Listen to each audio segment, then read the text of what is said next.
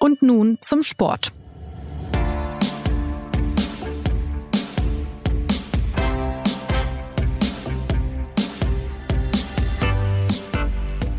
Ein 1 zu 5 gegen den VfB Stuttgart. Das war also das letzte Spiel für Lucien Favre als Trainer von Borussia Dortmund. Nach der hohen Niederlage und dem Abrutschen auf Platz 5 in der Bundesliga gab der Club am Sonntag die Trennung bekannt. Bis zum Ende der Saison soll Favres bisheriger Assistent Edin Terzic übernehmen. Über das Aus und seine Hintergründe und über die Frage, wer denn nächste Saison den BVB trainieren könnte, darüber sprechen wir in dieser neuen Folge von Und nun zum Sport. Zugeschaltet sind mir der Ressortleiter Sport der SZ, Klaus Hölzenbein. Hallo Klaus. Hallo Christopher. Tag. Und aus Dortmund unser BVB-Experte Freddy Röckenhaus. Hallo Freddy. Moin, moin. Und mein Name ist Christopher Geratz und aufgezeichnet haben wir diesen Podcast übrigens vor der Champions League Auslosung. Also bevor der BVB wusste, dass er bald gegen den FC Sevilla spielen muss. Ja, Freddy, äh, fangen wir mit dir an. Als der BVB dann tatsächlich 1 zu 5 verloren hat am Samstag, war da klar, dass Lucien Favre gehen muss, weil so ein, so ein 1 zu 5 hat dann ja doch auch eine gewisse Symbolkraft. Also nach dem Spiel selbst nicht, weil der BVB hat ja schon öfter unter äh, Lucien Favre äh, ziemlich merkwürdige äh, Leistungen abgeliefert, die man sich nicht erklären konnte. So viel Normalität hatte das fast schon, auch wenn jetzt das Ergebnis ein bisschen aus dem Ruder gelaufen war, aber äh, sie haben ja auch gegen Hoffenheim schon mal 0 zu 4 vor gar nicht langer Zeit, auch schon in der Corona-Zeit zu Hause verloren. Ähm, klarer wurde es dann, wenn man die beiden Interviews äh, im Fernsehen, die Sky-Interviews äh, mit Marco Reus und Mats Hummels gehört hat, denn das waren im Grunde genommen ja äh, fast schon die Vorformulierungen für Entlassungsschreiben weil eigentlich die ganze Kritik von Reus und Hummels in Richtung, wir wissen eigentlich nicht, was wir tun, ging. Und äh, das attackiert natürlich den Trainer in einer Weise, da konnte man sich schon äh, eigentlich sagen, Nachtigall, Likör der Trapsen. Und äh, natürlich weiß man auch schon äh, lange, dass man, äh, dass man in Dortmund äh, schon sehr lange unzufrieden ist mit dem, äh, was Lucien Fabre unter Fußball versteht. Das ist, äh, das sind unterschiedliche Philosophien. Aber jetzt könnte man ja eigentlich sagen, er hat einmal den Supercup gewonnen, hat okay sonst keine Titel gewonnen, aber immerhin auch den den besten Punkteschnitt gemeinsam mit Thomas Tuchel. Also eigentlich äh, so von den Zahlen her sieht's ja gar nicht so schlecht aus, wenn man auf die vergangenen zweieinhalb Jahre blickt, in denen Favre Trainer war. Ja, das ist natürlich trügerisch. Diese Bilanz oder Statistik wird dann immer gerne angeführt. Äh, letztlich kommt es im Fußball immer auf einzelne Momente an und es kommt innerhalb einer Saison auf einzelne Spiele an. Ähm, das heißt, es nützt dir überhaupt nichts, wenn du äh, ganz viele Spiele gewinnst, wenn du dann aber im entscheidenden Moment nicht gewinnst. Und das ist eigentlich auch das, äh, was ja als, als Grundkritik die ganze Zeit schon im Raum steht. Ähm, dass Lucien Favre immer dann, wenn es wirklich um äh, sehr wichtige Spiele geht, nicht das richtige Rezept findet und dass er auch äh, Aussetzer äh, merkwürdigerweise nicht vermeiden kann bei seinen Mannschaften in Spielen gegen sogenannte kleinere, ähm, weil es da natürlich dann immer besondere knifflige Aufgaben gibt. Ähm, also äh, er ist zweimal Vizemeister geworden mit dem BVB. Das wird ehrlich gesagt mit dieser Mannschaft aber fast auch schon der Platzwart, auf die Gefahr hin, dass ich dafür jetzt ein paar Euro in irgendein Schweinchen werfen muss. Und es, äh, man muss es eigentlich eher so sehen, dass der BVB zweimal die Meisterschaft verpasst hat. Äh, und zwar in den entscheidenden Spielen jeweils. Und dann äh, ist Lucien Favre mit der Mannschaft zweimal im DFB-Pokal Achtelfinale, zweimal sogar gegen den gleichen Gegner Werder Bremen ausgeschieden. Und dann ist er halt im Achtelfinale der Champions League auch zweimal ausgestiegen. Und da ist ihm jeweils äh, vorgeworfen worden, was ist das für eine Angsthasenfußball und was ist das für eine Taktik? Äh, das, das ist einfach nicht angemessen für eine Spitzenmannschaft. Klar. Das muss man gegen diese 2, so und so viel Punkte aus der Statistik, äh, äh, muss man das ein bisschen dagegen setzen, dagegen halten. Ich glaube, um das mal auf die grundsätzliche Ebene zu heben, äh, bei Dortmund wird in Titeln abgerechnet und nicht in Punkten. Das ist ähnlich wie beim FC Bayern und da stimmt die Bilanz von Lucien Favre nicht. Und ich glaube aber, dass man das Ganze grundsätzlich mal betrachten muss und äh, einfach feststellen muss, dass äh, Lucien Favre der falsche Trainer für Borussia Dortmund gewesen ist oder ist und dass man sich jetzt von einem grundsätzlichen Problem dort befreit hat. Dass Lucien Favre ein guter Trainer ist, daran besteht eigentlich kein Zweifel. Bloß, ich glaube, er ist ein, äh, kein Favoritentrainer, kein klassischer, der Mannschaften dann ins Ziel führt, wenn die großen Ziele zu erreichen sind, sondern er ist ein sehr guter Underdog-Trainer, ein, äh, ein Außenseiter-Trainer, der sehr gut Defensivstrategien machen, äh, entwickeln kann, der Mannschaften auf ein gewisses Niveau heben kann, die von unten kommen. Das hat er bei Hertha BSC bewiesen, das hat er herausragend bei Borussia Mönchengladbach bewiesen. Aber diesen Schritt, diesen Wechsel von einem Underdog-Trainer zum Favoritentrainer, den hat er nicht mit, den hat er nicht vollzogen. Er ist ja auch immerhin schon 63 äh, Jahre alt. Und Borussia Dortmund hatte auch bei der Einstellung, als es um das Kriterium an den Trainer ging, nicht begriffen, dass dieser Trainer der falsche für diesen Verein ist. Und ich glaube, man hat sich jetzt äh, von einem Irrtum befreit nach einer langen Trennungsphase und muss jetzt neue Wege gehen. Äh, Favre ist damals ja auf äh, Peter Bosch beziehungsweise dann Peter Stöger ähm, gefolgt. Also heißt es, dass da auch der Verein sich den Vorwurf machen lassen muss, 2018 äh, den falschen Trainer eingestellt zu haben, Klaus? Also der Freddy kennt sich in den Details besser aus. Ich bin mehr der grundsätzliche Betrachter aus der Distanz auf Borussia Dortmund. Ich glaube, dass sie beim Casting, was jedes Unternehmen macht, bevor es eine Personalie macht, in, in, auf der Führungsebene macht einen, eine, eine Strukturanalyse oder eine Charakteranalyse eines Trainers. Und theoretisch hätte den Dortmundern auffallen müssen, da schon gemessen an ihren Zielen, dass, dass ein Achtelfinale überstanden wird. Das dass äh, der FC Bayern herausgefordert wird, dass man die Chancen wahrnimmt, die da sind. Äh, Freddy hat es erwähnt, die zwei Chancen, wo man mal äh, neun Punkte bei, äh, in der Winterpause vor dem FC Bayern lag, dass man die auch ins Ziel bringt. Da kam dieses klassische professorale Zaudern von, äh, von Lucien Favre eher zur Geltung, wo er den Spielern eher gesagt hat, er das vermittelt hat, was sie noch nicht können, als das, was sie schon können. Und da gab es einen Zielkonflikt und äh, aus dieser Situation hat man sich jetzt am, nach den Erkenntnissen des Wochenendes schmerzhaft befreit. Äh, Freddy, kannst du vielleicht noch mal ein bisschen, bisschen aufdröseln? Ich meine, Lucien Favre hatte ja unbestreitbar einen ziemlich starken Kader zur Verfügung, wenn man an Spieler wie Holland denkt, äh, Jaden Sancho, Mats Hummels hinten drin und so weiter.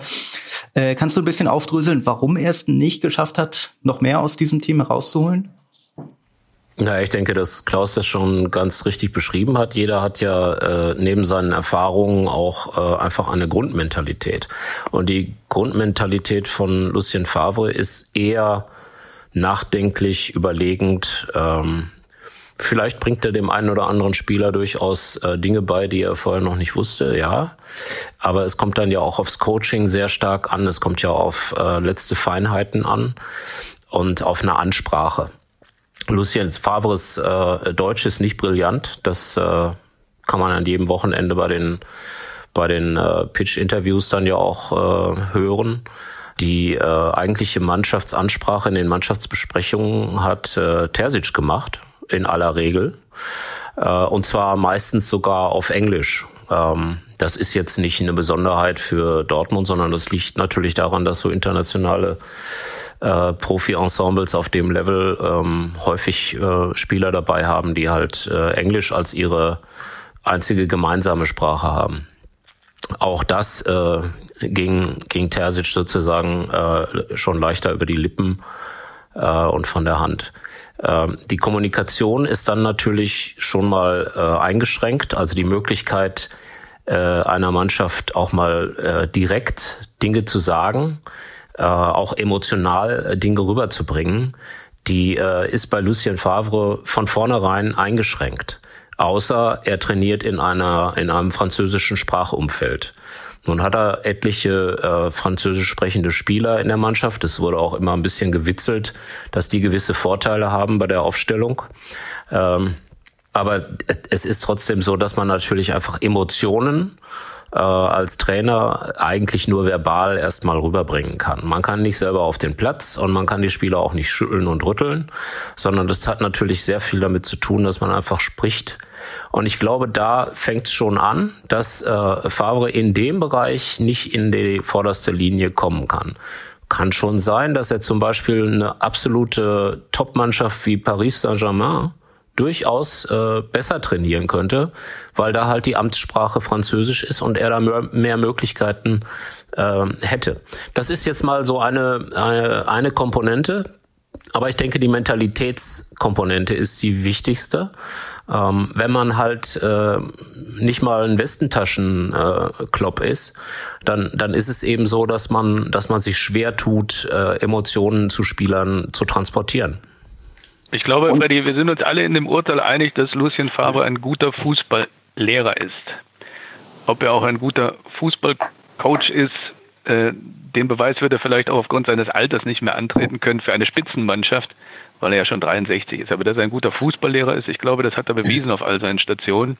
Bloß, wie du eben sagt, es pflegt halt bei Dortmund dieser klassische äh, Klopffaktor, nachdem wir uns alle sehen, dass dann einer auch in den, in den Schlüsselsituationen, in den ultimativen Situationen sein, ein, ein rhetorisches Potenzial abruft, das äh, Mannschaften zur Leistung treibt, von denen sie gar nicht wussten, dass sie dazu fähig sind. Und äh, diese Komponente hat, glaube ich, gefehlt. Aber ich meine, dass er jetzt zweieinhalb Jahre fast geblieben ist, das ist ja schon eine relativ lange Zeit. Also es ist länger als äh, einige seiner Vorgänger. Ja, aber die Zweifel waren natürlich, äh, äh, wie ihr eigentlich auch schon angesprochen habt, die Zweifel an Favre waren auch äh, vor seinem Start schon da. Er war ja keineswegs der absolute Wunschkandidat sondern natürlich wie alle anderen, ähm, wie zum Beispiel auch der FC Bayern, ähm, hat sich Dortmund erstmal um Julian Nagelsmann gekümmert, der zufällig beim gleichen ähm, Agenten auch äh, im, im Stall ist sozusagen wie Jürgen Klopp. Ähm, das hat dann nicht geklappt. Ähm, das hat beim FC Bayern nicht geklappt, den Nagelsmann zu verpflichten. Das hat bei Dortmund nicht geklappt.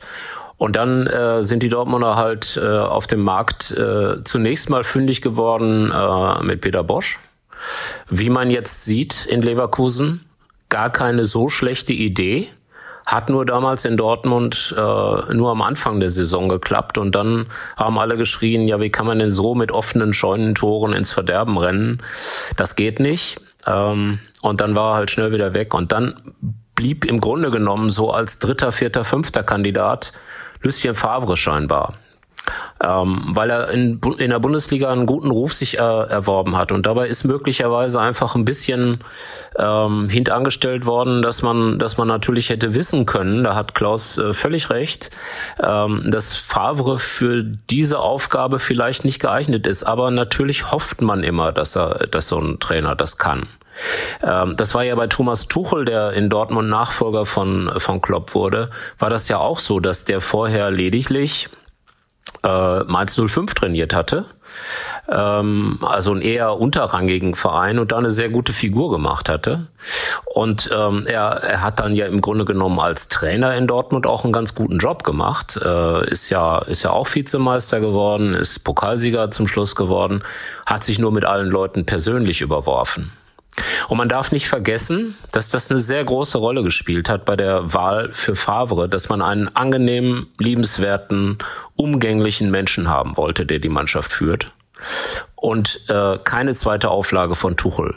Und insofern halt diese, dieses Trauma, möchte ich es fast nennen, Tuchel in Dortmund bis heute nach, ähm, und war auch entscheidend dafür, dass Favre geholt wurde.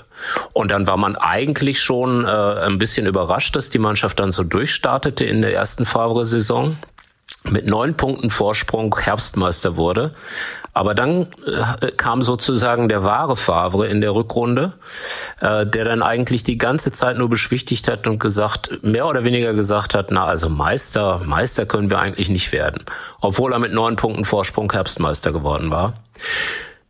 In der Tat kam Dortmund dann zwei Punkte hinter den Bayern ins Ziel, hat also in der Rückrunde elf Punkte verloren und das äh, war natürlich eigentlich schon so, dass man da auch ganz gerne schon gewechselt hätte. Hätte man wahrscheinlich auch, wenn es nicht die Tuchel-Erfahrung kurz vorher, zwei Jahre vorher gegeben hätte. Okay. Ähm, jetzt ist natürlich die Frage, der Trainer ist gewechselt worden. Ähm, war das denn auch oder ist das einfach das größte, das drängendste Problem oder gibt's da gibt's da noch andere Sachen beim BVB, die jetzt äh, geändert werden müssen? Ja, das wird sich heraus, es wird sich herausstellen, ob ähm, es mit dem Wechseln des Trainers in diesem Falle ähm, sozusagen äh, der Schritt ist, der äh, quasi einzige Schritt, der nötig ist. Wenn man sich erinnert an den Wechsel von äh, Kovac auf Flick beim FC Bayern, dann geschah das ja auch nach einer 5 zu 1 Niederlage, die sich beim FC Bayern halt auch keiner bieten lässt.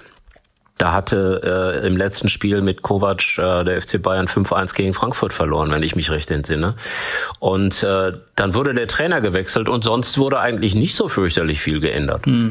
Und ich, ich, ich denke, dass diese Erfahrung, auf diese Erfahrung hoffen sie auch ein bisschen in Dortmund, einen, einen guten Co-Trainer zu haben, der natürlich noch nicht den Hintergrund hat von, von Hansi Flick, das ist klar. Also Flick war als Spieler immerhin schon Bayern-Spieler und Nationalspieler und ähm, er war auch äh, eben äh, der, der Co-Trainer äh, eines Weltmeisters und äh, da, da ist schon nochmal eine ganze, ganz andere Latte an Erfahrung dahinter. Aber Terzic war Co-Trainer von Slaven Bilic, der auch ein, ähm, ein Taktikfuchs ist. Ähm, Terzic war mit dem in, bei Besiktas Istanbul äh, und bei West Ham United in der Premier League also so vollkommen ahnungslos ist er nicht. Und er ist auch Sportwissenschaftler, äh, ähnlich wie, wie Klopp und Tuchel.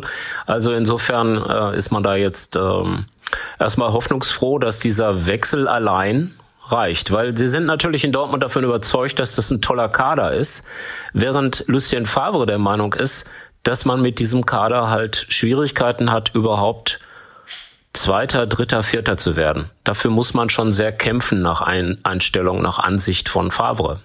Und das ist natürlich anders. Was denkt ihr denn? Der Kader, äh, ja. also wenn ich ganz kurz als Außenstehender, ich beobachte ja das Geschehen von München aus, äh, sagen kann, ich glaube, dass der, dass der Kader völlig hinreichend besetzt ist, um äh, im Titelkampf mit, äh, Bayern und Leipzig, die ja sich vorne festgesetzt haben, Leverkusen jetzt ist Tabellenführer, eine Hauptrolle zu spielen. Ja, da ist ja auch noch nichts passiert.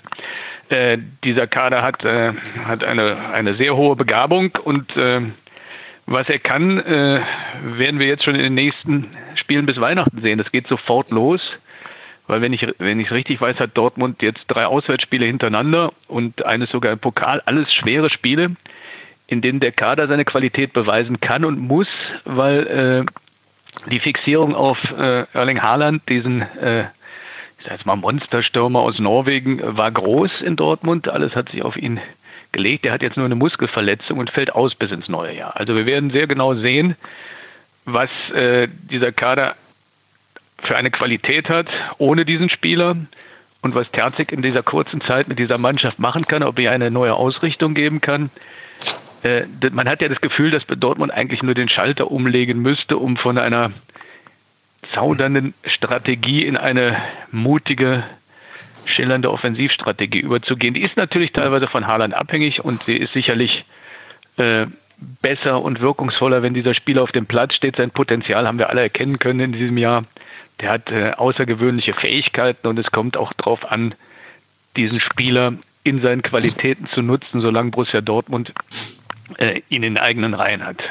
Äh, aber wie gesagt, kurzfristig gesehen stehen zwei Auswärtsspiele an und wir werden sehr schnell sehr genau sehen, welche Qualität Haaland, äh, welche Qualität Borussia Dortmund ohne diesen Stürmer Haaland hat und äh, danach sicherlich genaue Aussagen treffen können äh, über die Perspektiven dieses Vereins in dieser Saison. Okay, dann äh, schauen wir, ich meine, der Name Edin Terzic ist jetzt schon ein paar Mal gefallen, dann schauen wir mal so ein bisschen äh, Richtung, Richtung Sommer 2021 wenn der BVB äh, einen neuen Trainer braucht. Also ähm, ist eine Lösung wie beim FC Bayern denn wirklich denkbar, dass jetzt der, der Assistenztrainer einfach, einfach weitermacht, auch in die nächste Saison hinein? Oder welche Kandidaten sind sonst auf dem Markt? Ich meine, der Name Marco Rose fällt jetzt zum Beispiel relativ häufig, Freddy. Ja, der Name Marco Rose äh, fällt in Dortmund schon, schon seit einiger Zeit häufiger. Äh, er ist unter Vertrag. Er müsste also erstmal selbst sagen, ob er will. Äh, da scheint es ja jetzt erste Anzeichen zu geben, dass er das gesagt hat. Ähm, es gibt auch andere Namen, die ähm, im Gespräch sind. Mir sagte gestern der ähm, Aki Watzke vom BVB, dass sie äh, das ganz offen angehen bei äh, Edin Terzic ähm, und der die, sich die Chance hat, sich zu qualifizieren dafür, dass er äh, das auch weitermacht. Also es ist äh, zwar jetzt begrenzt zunächst mal äh, formal und äh, und und äh, ja organisatorisch auf Saisonende. Das ist ja auch klar, dass man erstmal in der Kategorie denkt. Man kann aber da schon man kann aber da schon natürlich ablesen, äh, dass äh, eben nicht gesagt wird, naja, der macht das jetzt erstmal bis Jahresende oder bis Ende der Vorrunde und wir suchen mal. Sondern es wird jetzt klar gesagt, dieses, äh, dieses neue Trainergespann mit dem U17-Trainer Gippert und mit dem guten alten Bekannten Otto Addo ähm, als Co-Trainer. dieses Gespann macht jetzt bis zum Saisonende mindestens. Und natürlich werden die Dortmunder einen Deibel tun, zu sagen, äh, wir haben jetzt hier einen äh, neuen jungen Trainer und der hat sich super geschlagen und ist mit der Mannschaft vielleicht, ja, vielleicht wieder Vizemeister geworden, aber hat einfach begeisternde Spiele abgeliefert. Ähm, und, und den setzen wir jetzt wieder raus, weil jetzt haben wir wieder irgendwie jemand anders, der noch profilierter ist so profiliert ist Rose dann halt auch noch nicht. Er ist nicht Mourinho und, äh, und Guardiola, ähm, dass man dann sagen würde, also das ist uns egal, wenn wir so einen Supertrainer kriegen können, äh, dann werfen wir alles wieder über, über Bord. Nee, ich glaube, dass Terzic eine echte Chance hat, sich da zu profilieren und man wird sehen, was daraus wird. Mhm. Äh, vielleicht ergänzen noch, genau, die, die Bild hatte berichtet, dass Marco Rose eine Ausstiegsklausel in seinem Vertrag hat in Gladbach, der bis äh, der bis 2022 läuft, der Vertrag. Äh, Klaus, ich meine, du, du beobachtest Gladbach ja auch intensiv. Wie gut würde denn Marc Rose wiederum zum BVB passen? Zum BVB, okay, also erstmal grundsätzlich haben wir hier einen klassischen Fall, äh, wie die Nahrungskette im Fußball funktioniert. Äh, es ist ja schon eigentlich eine höchst abenteuerliche Situation, äh, dass ein Verein am gestrigen Abend einen Trainer entlässt, der ein guter Trainer war, der seine Verdienste hat und äh, jetzt schon heute ganz klar äh, der Name des Nachfolgers gehandelt wird. Und zwar, äh, wir haben noch nicht mal die Hinrunde gespielt. Beide Vereine stehen in klassischen Konkurrenzsituationen. In der äh, Champions League sind beide im Achtelfinale, in der Bundesliga sind beide zwei Punkte auseinander. Beide Mannschaften konkurrieren für die nächste Saison um einen Champions League Platz und jetzt wird offensiv der Name des Nachfolgers gehandelt. Habe ich so auch nur selten erlebt in der Bundesliga, ein Dreivierteljahr davor, also vor der nächsten Saison schon den neuen Mann angehen und dann so offensiv offenbar zu streuen, dass das der erste Kandidat ist. Ich glaube nicht, dass das die Position von Edin Terzic bei seiner, in seiner Startsituation steig, äh, festigt, sondern eher schwächt, wenn da immer der Schatten des Marco Rose genannt wird. Äh, ob Marco Rose das Potenzial hat, äh, Borussia Dortmund substanziell zu verbessern. Möglich ist es, aber eines muss man natürlich auch sagen. Letztes Jahr hat er äh, die Mannschaft in die Champions League gecoacht, aber in erster Linie der Faktor für den Aufschwung von Borussia Mönchengladbach in den letzten Jahren war die Basis, die Favre gelegt hat und waren die Transfers, die namentlich oder vornehmlich Max Eberl getätigt hat, dass da jetzt für einen relativ kleinen Club der Bundesliga ein solcher Qualitätskader auf dem Platz steht. Und äh, es ist Marco Rose natürlich zuzutrauen, obwohl man seine kompletten Trainerqualitäten bisher wahrscheinlich noch nicht gesehen hat. Die, das Coaching in den letzten beiden Champions League-Spielen gegen Inter Mailand und äh, vornehmlich, vor allem bei Real Madrid, wo glücklicherweise die Qualifikation fürs Achtelfinale erreicht wurde, aber die Spielstrategie doch eher kritikwürdig war. Das waren jetzt keine Bewerbungsspiele für einen Job bei einem Club, der sich noch eine Kategorie höher ansiedelt. Aber wie gesagt, äh, die, die, die Personalie ist dort. Es gab diese, äh, diese Straße zwischen den beiden Borussias, also von Gladbach nach Dortmund, schon in vielen Personalien. Marco Reus namentlich genannt, aber auch äh, die Spieler der Hut und Hazard. Aber das ist sicherlich der Einschätzung von Borussia Dortmund überlassen, ob sie da einen passenden Mann für die nächsten Jahre haben. Wie gesagt, ich würde nur noch mal darauf aufmerksam machen, dass man an dem Beispiel sicherlich auch noch mal sich exakt mit den Spekulationen und äh, Nahrungsketten in der Bundesliga befasst, denn das ist schon in der Offensive, wie man mit dem Namen spekuliert, schon äh, ein besonderer Vorgang. Na, ich glaube, wenn ich, wenn ich da mal direkt was zu sagen darf, ich ähm, glaube nicht, dass die Unterstellung stimmt, dass ähm, dass der Name Rose jetzt irgendwie aus, äh, aus, aus Chefkreisen beim BVB durchgestochen wird. Da ist viel Spekulation drin. Marsch von äh, Salzburg, der amerikanische Trainer von Salzburg, auch äh, Nagelsmann, äh, werden äh, ganz genauso weiterhin gehandelt. Ich glaube, das ist ein relativ normaler Vorgang, dass vor allen Dingen die äh, finanzstärkeren Clubs immer alle irgendwie versuchen, einen Plan B und C in der, äh, in der Tasche oder im, im Aktenkoffer zu haben. Äh, das gilt für Spieler. Das heißt, man antichambriert ständig mit, äh, äh oder man muss es eigentlich umgekehrt sagen, die Berater von Spielern antichambrieren natürlich ständig bei den, bei den Clubs, die, äh, die sie sich wünschen für ihre Spieler. Ähm, die Clubs selber äh, sondieren ständig mit äh, immer größeren Scouting-Abteilungen den Markt. Und das gilt aber natürlich auch für Trainer weil natürlich alle wissen, äh, dass die äh, Halbwertzeit von Trainern heutzutage offenbar kürzer wird. Ähm, also der äh, Lucien Favre war jetzt fast zweieinhalb Jahre in Dortmund. Da könnte man sagen, na, lange ist das nicht. Ja, aber er ist nach Christian Streich der am längsten im Amt befindliche Trainer gewesen. Äh, muss man auch mal so rumsehen. Ähm, also insofern ähm, ist das, glaube ich, ein relativ normaler Vorgang, dass äh, geschaut wird, wer kommt in Frage und dass dann auch über die Agenten, auch die Trainer haben ja heutzutage Spielerberater, also Trainerberater oder eben Agenten, dass darüber halt immer irgendwie mal so ein bisschen vorgefühlt wird, könntest du dir das vorstellen, im Falle eines Falles und so weiter. Und ich glaube, mehr ist nicht passiert. Und das tun die Dortmunder sehr wahrscheinlich bei mehreren. Clubs und im Moment äh, machen die Bayern das vielleicht ein bisschen weniger, als sie das eine Zeit lang gemacht haben, weil sie mit äh, Hansi Flick gerade sehr äh, zufrieden sind. Aber das äh, kann sich schnell nach äh, wenigen Spielen auch wieder ändern und dann würde sehr wahrscheinlich auch ein Club wie Bayern München einfach als Zukunftsvorsorge sagen, wir müssen immer auch wissen, was machen wir eigentlich, wenn wir mit dem jetzigen Trainer ins Trudeln geraten und die Saisonziele äh, dahinschwinden. Also das ist ein relativ normaler Vorgang, glaube ich. Was die Nahrungskette angeht, noch einmal ein, äh, kurz dazu. Marco Reus ist natürlich ein gebürtiger Dortmunder, der beim BVB auch das Fußballspielen gelernt hat, jahrelang.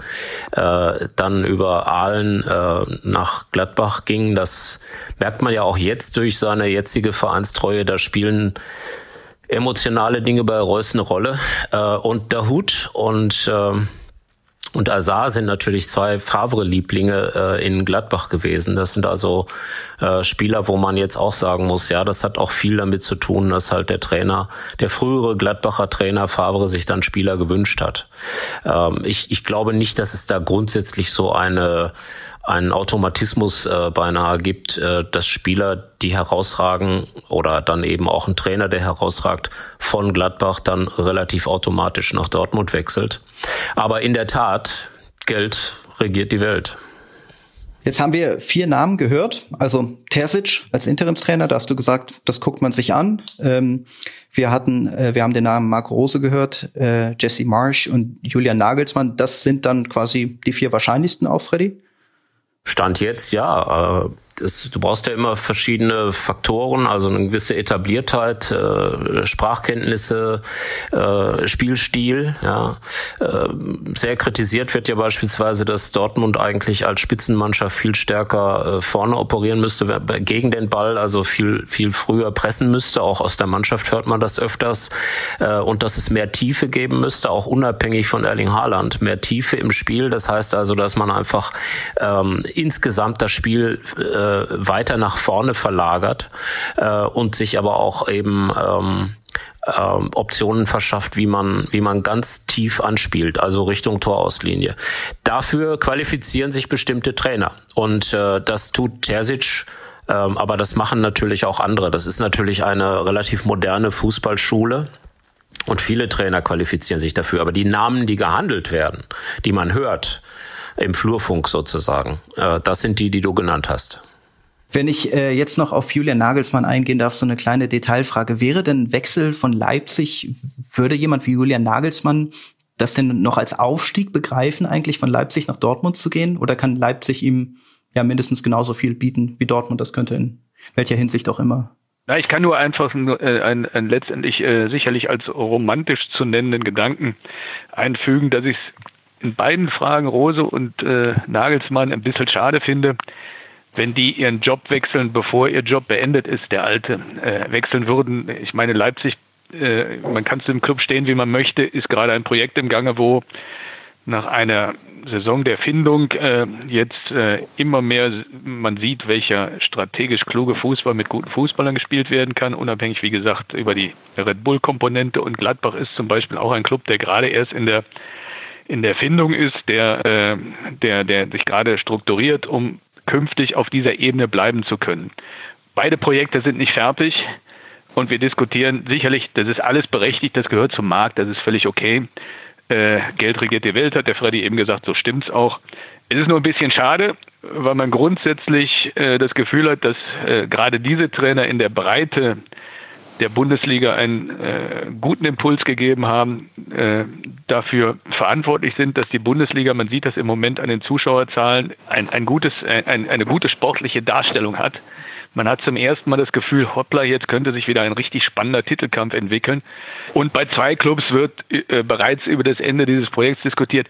Wie gesagt, romantischer Gedanke, es wird anders kommen. Das ist ein Markt, der sich regiert, aber beide Projekte, Leipzig und Gladbach, würde man, äh, alle Projekte würde man gerne mal sehen, wie, wie weit kommen die, wenn die in Ruhe praktisch zwei, drei Jahre Aufbauarbeit machen könnten. Und jetzt müsste Rose nach zwei Jahren gehen. Aber wie gesagt, das ist eine romantische Idee. Äh, beide Trainer tragen dazu bei, dass sich die Qualität der Liga in der Breite verbessert hat. So jedenfalls mein Eindruck, trotz der Spiele ohne Zuschauer. Und dann ist es ganz äh, natürlich, dass Borussia Dortmund auf diese beiden Spieler schaut. Also diese beiden Trainer, Entschuldigung. Borussia Dortmund hätte sehr wahrscheinlich auch äh, immer gerne die Entwicklung weiter fortgeschrieben, aber es ist halt äh, seit Jahren so, dass die Entwicklung von Borussia Dortmund ständig dadurch unterbrochen wird, dass ähm, sehr gute, herausragende Spieler äh, von noch finanzstärkeren äh, Clubs weggeholt werden. Also natürlich vom FC Bayern, also Lewandowski, Götze, Hummels, äh, aber auch aus England, äh, Gündogan zum Beispiel bei, bei Man City, ähm, Aubameyang bei Arsenal, äh, Mkhitaryan war auch eine ganze Zeit bei Man United, Kagawa war bei Man United. Also das, äh, das ist eine Entwicklung, die immer so ist. Äh, Spielermarkt ist klar, das, das kennen wir schon länger, aber dass der Trainermarkt äh, so populär und aggressiv ist, das ist ja eine neue Situation. Ja, die kennen wir erst, äh, erst seit praktisch einem Jahrzehnt, möglicherweise erst mit der Personalie Klopp, dass Trainer praktisch äh, begehrter sind und oder dass die Erkenntnis da sind, wie wichtig Trainer eigentlich für diesen Job sind. Ja, früher hieß es ja immer, jeder kann den Job machen und heute hat man begriffen, dass die Trainer doch die zentralen Personalien sind. Da hat sich gewaltig was verändert. Freddy, meinst du denn, dass äh, ein Schritt von Leipzig nach Dortmund, äh, um nochmal auf die eine Frage zurückzukommen, dass das ein Aufstieg wäre für Julian Nagelsmann, dass sowas interessant wäre noch für ihn angesichts der Entwicklung? Also meine persönliche Meinung ist, dass es im Moment für ihn kein Aufstieg wäre, von Leipzig nach äh, Dortmund zu wechseln. Das hat aber auch ein bisschen mit der aktuellen Situation zu tun. Ja. Also was wir im Moment sehen, äh, sind natürlich leere Stadien. Äh, ein Fußball, der irgendwie darum kämpft, äh, irgendwie ans, ans, äh, ans Ufer zu kommen äh, und, äh, und in sehr schwerer See ist. Das ist uns nicht so klar, das sieht alles so routiniert aus und so weiter, aber es ist im Grunde natürlich äh, gerade eine Ausnahmesituation. Da schalten sich alle Clubs irgendwie ein bisschen näher zusammen, weil überall das Stadion leer ist. Wenn das äh, Dortmunder Stadion voll ist und normale Bedingungen sind, dann ist der emotionale Faktor in Dortmund sicherlich höher als irgendwo sonst in Deutschland. Und äh, dass ein, ein, ein emotionaler äh, Fußballer wie Nagelsmann das ganz eindeutig ist, ähm, der wirkt manchmal sehr kontrolliert, aber er ist schon auch ein sehr emotionaler, äh, richtiger Fußballertyp. Ähm, dass der sich so etwas äh, wünschen würde wie eine Kulisse wie in Dortmund, das kann ich mir dann schon wieder eher vorstellen, dass das einen kleinen Faktor ausmacht.